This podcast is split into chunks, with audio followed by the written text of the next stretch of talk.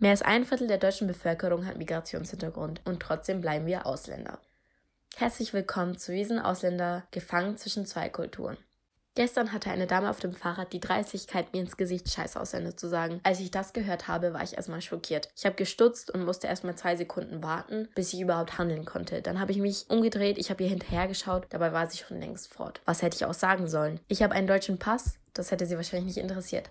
Ausländer haben es hinbekommen, deutsche Pässe zu erlangen, obwohl sie eigentlich Ausländer sind. Ich habe das deutsche Abitur, das hätte sie wahrscheinlich auch nicht überredet. Immerhin hat das Schulsystem in Deutschland schon längst versagt.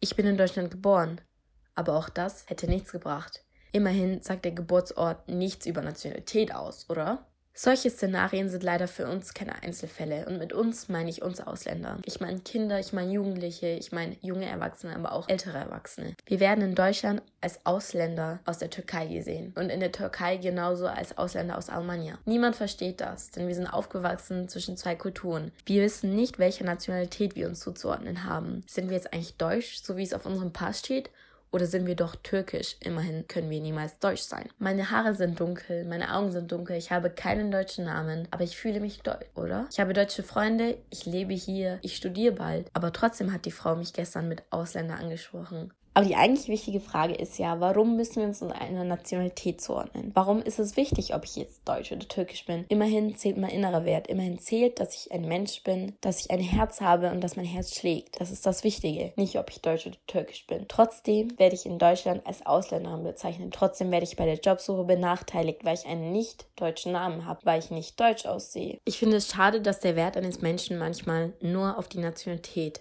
reduziert wird. Aber genau jetzt liegt es in unserer Hand, solchen Menschen wie der Dame gestern zu zeigen, dass unsere Generation weniger Wert auf die Nationalität legt. Wir leben, wir lieben und das macht uns zu einem Menschen. Hiermit spreche ich alle Ausländer ab jetzt so noch in Anführungsstrichen da draußen an. Ihr seid nicht alleine, wir sind eine Gemeinschaft, denn wir sind alle Menschen. Wir halten zusammen. Lasst euch nicht runterkriegen, vor allem lasst euch nicht von eurem Glück abhalten. Demnächst möchte ich in meinem Podcast weitere solche Themen ansprechen, vor allem auch auf eure Wünsche. Deswegen reagiert gerne, folgt mir und lasst uns zusammen stärker werden.